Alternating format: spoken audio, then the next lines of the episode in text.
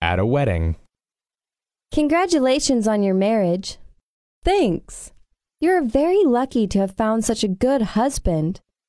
I'm most grateful to you. Without your introduction, I would not have met him. So when are you tying the knot? I haven't got the slightest idea.